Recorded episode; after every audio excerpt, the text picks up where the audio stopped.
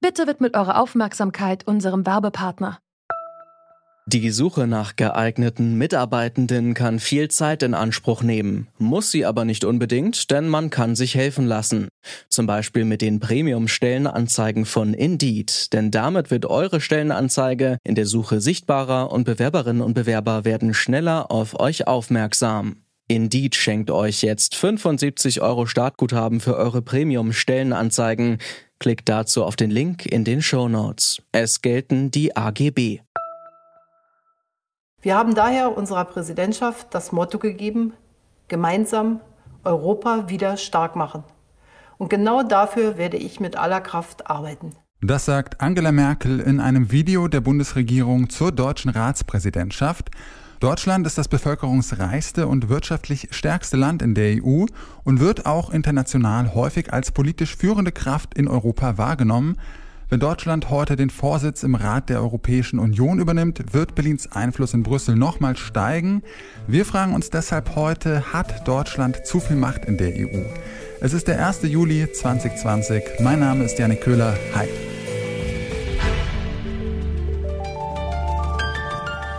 Zurück zum Thema.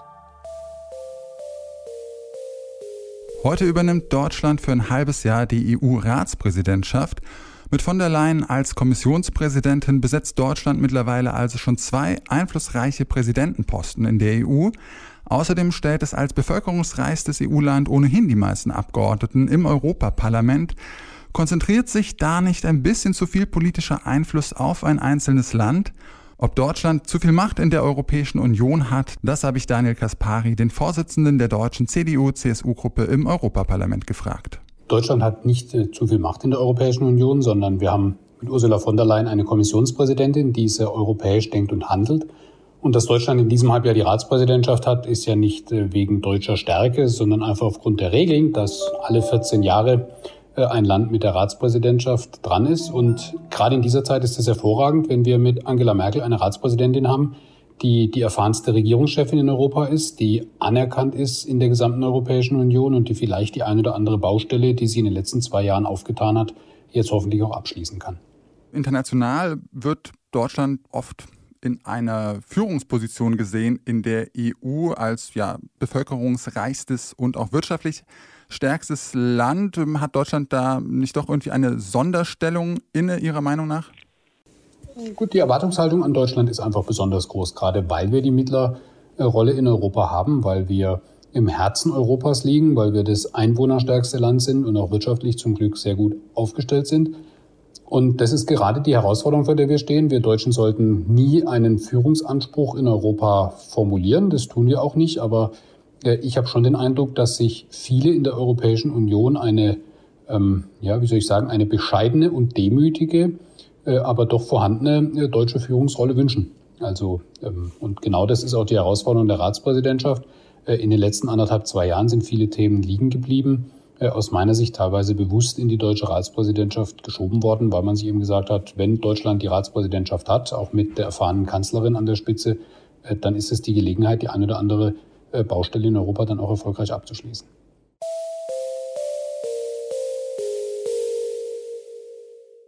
Daniel Kaspari meint also nicht, dass Deutschland zu mächtig sei, eher, dass eine bescheidene Führung Deutschlands gerade in der aktuellen Krisenzeit von anderen Ländern sogar gewünscht ist. Aber sehen das wirklich alle so?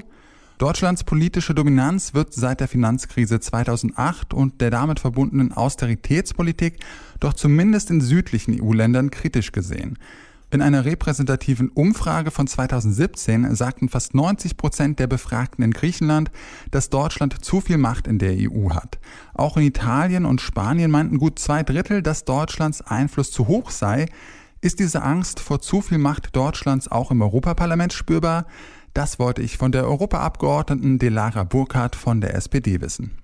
Ja und nein. Also ich glaube, die Erfahrungen oder den Eindruck, der sich aus, ähm, aus der Wahrnehmung gerade von Kolleginnen und Kollegen aus äh, südeuropäischen Ländern speist, ist halt die aus der letzten Finanzkrise, wo es ja ein deutscher Finanzminister war, der da sehr harte Sparauflagen an die Krisenprogramme gelegt hat, was ähm, ja auch gerade jetzt in der Corona-Krise dazu geführt hat, dass die Staaten, die unter der letzten Finanzkrise gelitten haben, auch deutlich stärker von, von der Corona-Krise betroffen sind. Ähm, ich habe da eben also tatsächlich ist das, spielt das natürlich eine Rolle und die Wahrnehmung ist da. Also es ist ein große, eine große Herausforderung unserer Arbeit, weil wir natürlich alle hier mit unseren nationalen Brillen herkommen und ähm, es gibt ja leider ähm, nicht so viele sehr europäische Medien, wo man eben von der europäischen Öffentlichkeit sprechen kann. Und da kommt man natürlich mit seiner nationalen Brille. Und wir hatten das jetzt auch ähm, ganz klar. Also bei uns in der Fraktion der Sozialdemokraten sind ja die, die spanischen und die italienischen Delegationen größer als die deutsche.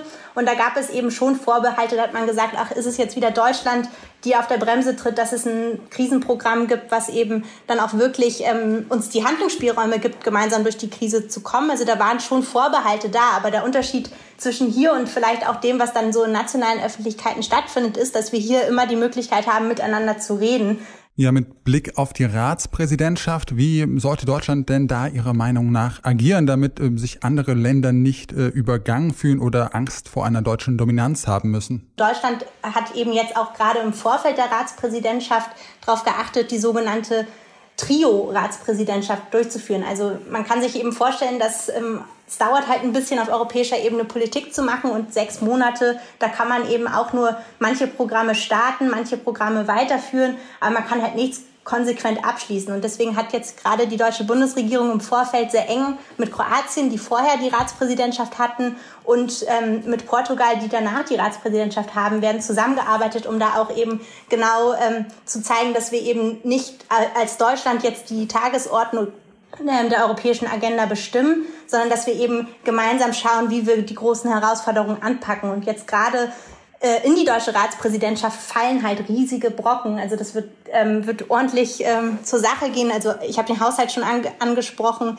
aber auch die, die ähm, Vorlage, also es soll jetzt äh, im Herbst dann einen Vorschlag geben für die Zukunft der gemeinsamen EU-Asyl- und Migrationspolitik was ja auch gerade nochmal für die südeuropäischen Staaten ein sehr sensibles Thema ist, weil man sich sehr alleingelassen fühlt, ähm, gerade an den EU-Außengrenzen. Und da war es eben wichtig und auch ein starkes ähm, Signal der Zusammenarbeit, dass ähm, die deutsche Bundesregierung sich entschlossen hat, sehr eng auch mit den Vorgängern, äh, den Kroaten und den ähm, Nachfolgern, in Portugal in der Ratspräsidentschaft zusammenzuarbeiten, um da eben dieses Gefühl deutscher Dominanz auch gar nicht erst auftauchen zu lassen.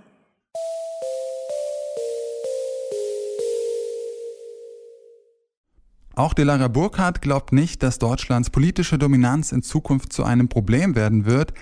Aber wie sieht das aus, wenn man mal in andere EU-Staaten blickt? Etwa in die Länder, die in der letzten Dekade ganz schön unter der deutschen Spardoktrin gelitten haben. Darüber habe ich mit dem spanischen EU-Abgeordneten Juan López Aguilar gesprochen, der der spanischen Sozialistischen Arbeiterpartei angehört. It is not only Greece, you've said it. It's a number of countries, including my own, Spain, in vielen Ländern, nicht nur in Griechenland, auch in Spanien, ist die Erinnerung an die große Rezession von 2008 noch sehr wach. Die Austeritätspolitik, die damals aufgezwungen wurde, war eine totale Katastrophe und hat einige Länder schwer in Mitleidenschaft gezogen. Diese schlimmen Erfahrungen verbinden viele Menschen, nicht nur in Griechenland, auch in Spanien, mit Deutschlands Einfluss und Autorität. Aber es ist Zeit, dass wir diese furchtbare Zeit hinter uns lassen und daraus lernen. Und ich denke, dass die Europäische Union ein paar Lektionen durchaus daraus gelernt hat.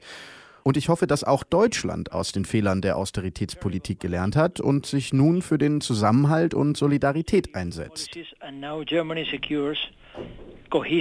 Zusammenhalt, Solidarität, Solidarity. Auch Juan López Aguilar hat also keine Angst vor einer deutschen Dominanz, sondern verbindet eher große Erwartungen und Hoffnungen mit der deutschen Ratspräsidentschaft. I think it is a better thing if German, Es ist gut, wenn Deutschland als Gründungsmitglied der europäischen Idee seine Erfahrung nutzt, um einige Blockaden und Knoten zu lösen, die schon zu lange aufgeschoben worden sind. Der sogenannte Asyl- und Migrationspakt, bei dem es bindende Solidarität und geteilte Verantwortung braucht. Aber auch der Klimawandel, Digitalisierung und auch das Europa global eine relevante Stellung einnimmt. Das alles sind Herausforderungen, die angegangen werden müssen und ich denke, dass es gut ist, wenn Deutschland als Veteran und Schwergewicht der Europäischen Union seinen Einfluss da positiv nutzt. That a veteran heavyweight of the European Union uses its influence in a positive way.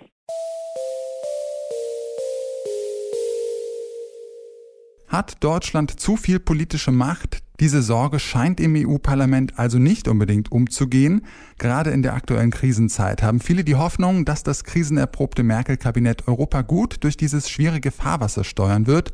Hoffen wir mal, dass Deutschland diesen Erwartungen auch gerecht wird und bei dem Motto gemeinsam Europa wieder stark machen, vor allem das Gemeinsam nicht aus den Augen verliert.